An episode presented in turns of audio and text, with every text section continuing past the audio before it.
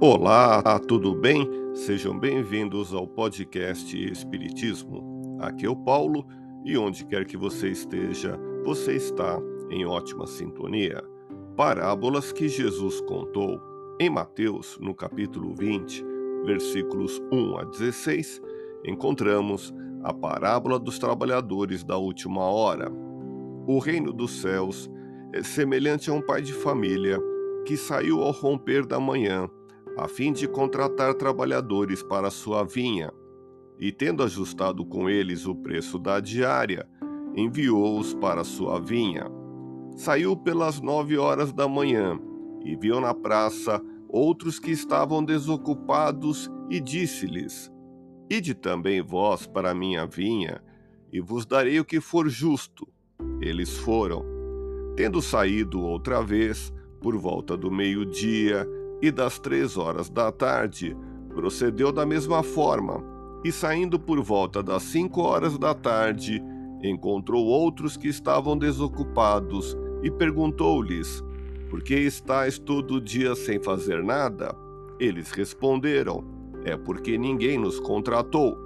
Disse-lhes ele então: E de vós também para minha vinha.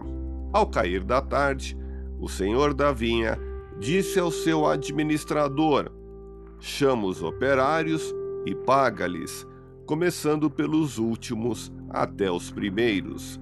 Vieram aqueles das cinco horas da tarde e receberam cada qual uma diária.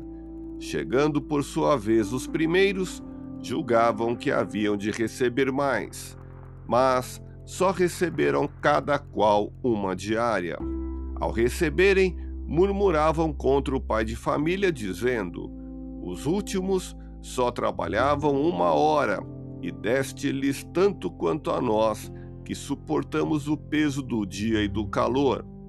O Senhor, porém, advertiu a um deles: Meu amigo, não te faço injustiça. Não contrataste comigo uma diária? Toma o que é teu e vai-te. Eu quero dar a este último tanto quanto a ti. Ou não me é permitido fazer dos meus bens o que me apraz? Porventura vês com mau olho que eu seja bom? Concluindo a parábola, Jesus afirmou: Assim, pois, os últimos serão os primeiros, e os primeiros serão os últimos. Muitos serão chamados, mas poucos os escolhidos. No próximo episódio, continuaremos na interpretação espiritual da parábola dos trabalhadores da última hora.